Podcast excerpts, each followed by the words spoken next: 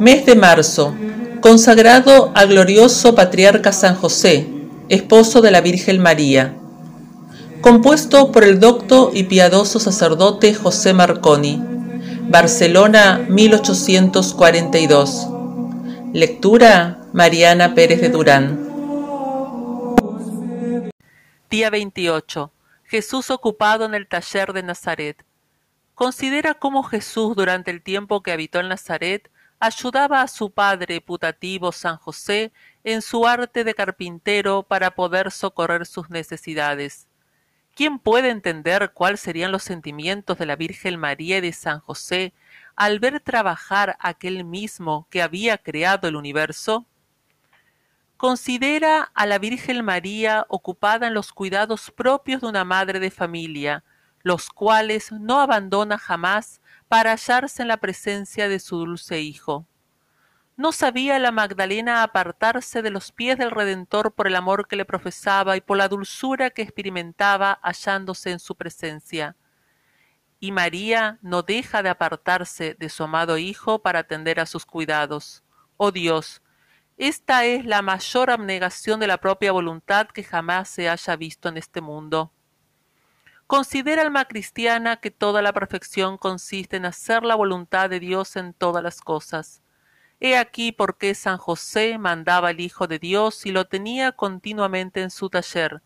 Esta era la voluntad de Dios, y ésta hacía él constantemente. Por esta estaba María ya presente con su Hijo, ya separada de él. ¿Cuántas almas insensatas no quieren hacerla? ¿Cuántas creen sujetarse a ella y no lo verifican siguiendo sus caprichos? ¿Cuántas se seducen a sí mismas diciendo que estarán prontas a hacer la voluntad de Dios, pero que no saben cuál es? ¿Quieres tú saber cuál es la voluntad de Dios respecto a ti? Mira a San José y a la Virgen María. ¿Cómo la ejecutan ellos? Haciendo lo que conviene a su estado. Esta es y no otra la voluntad divina, que cada uno cumpla con su deber en aquel estado en que le ha colocado. El que olvida sus deberes para ir a la iglesia, para hacer las obras más santas, no cumple ciertamente la voluntad de Dios, sino la propia. Coloquio. Carísimos abogados, Virgen María y San José, cuánto me he alejado de vuestros ejemplos con los cuales me manifestasteis el camino de la perfección, cumpliendo siempre la voluntad de Dios. Porque la voluntad divina no convenía con la mía tan inicua, me atreví a seguir esta por regla de mi vida. ¿Quién me diese ahora dos fuentes de lágrimas para llorar día y noche mis extravíos? Vos, Madre de piedad y misericordia, dulce refugio de los miserables, y glorioso San José, protector mío, alcanzadme esta gracia y la de hacer en todo y por todo la voluntad del Señor. Amén. Fruto. Cumplir el propio deber aun en las cosas que más repugnan. Obsequio. Hacer el propio deber con toda puntualidad en honor de San José. Ejemplo.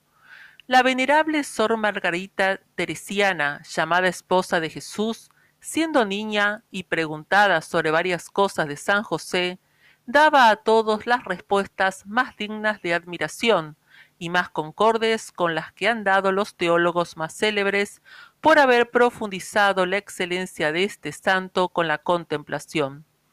Esta era, entre otras, una de las prácticas de Margarita en los quehaceres domésticos de su convento, la que inculcaba en una carta a una monja su confidente. Yo me alegro, decía, de veros en el oficio en que os halláis. Os suplico que os unáis a nuestro amado niño Jesús, quien ayudaba en el taller a San José. Unid vuestro trabajo al de este divino niño. Yo ayudo a mi superiora, y en cuanto me sea dable, procuraré ser fiel en esta práctica. Después de su muerte, hallaron en su corazón tres preciosas margaritas.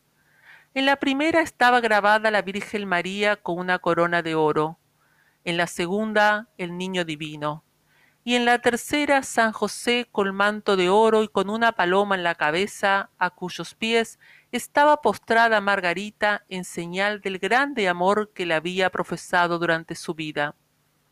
Feliz corazón que fuiste un amoroso sagrario de Jesús, María y José.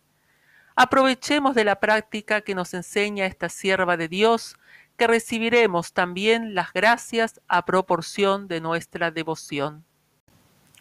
Responsorio en honor de San José. Quien quisiere vivir sano y alegre acabar su vida, con segura confianza a José socorropida. Esposo de pura Virgen, de Jesús Padre estimado, justo, fiel, el más sincero, lo que pide lo ha alcanzado. Quien quisiere vivir sano y alegre acabar su vida, con segura confianza a José socorropida. Sobre pajas al infante, adórale desterrado, le consuela si perdido, llórale, háyale buscado. Quien quisiere vivir sano y alegre acabar su vida, con segura confianza a José socorropida. Del mundo al autor supremo sustenta con sus sudores, le obedece atento el Hijo del Señor de los señores. Quien quisiere vivir sano y alegre acabar su vida, con segura confianza a José socorropida en su última jornada le asiste Jesús con María y expira con dulce sueño, alegre en su compañía. Quien quisiere vivir sano y alegre acabar su vida, con segura confianza, a José socorropida. Gloria al Padre y al Hijo y al Espíritu Santo, como fue desde el principio, ahora y siempre y por todos los siglos de los siglos. Amén. Quien quisiere vivir sano y alegre acabar su vida, con segura confianza a José socorro pida. He aquí un siervo fiel y prudente a quien su Señor ha puesto por gobernante de su casa. Ruega por nosotros, San José, para que seamos dignos de alcanzar las promesas de nuestro Señor Jesucristo. Oh Dios, que por inefable providencia te dignaste elegir a San José para esposo de tu Santísima Madre, te suplicamos nos concedas tener en el cielo como intercesor al que veneramos en la tierra, como protector, tú que vives y reinas por los siglos de los siglos. Amén.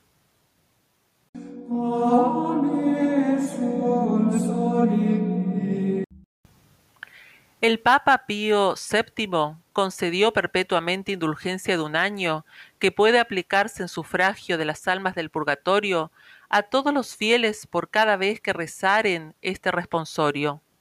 Reescrito el 6 de septiembre de 1804.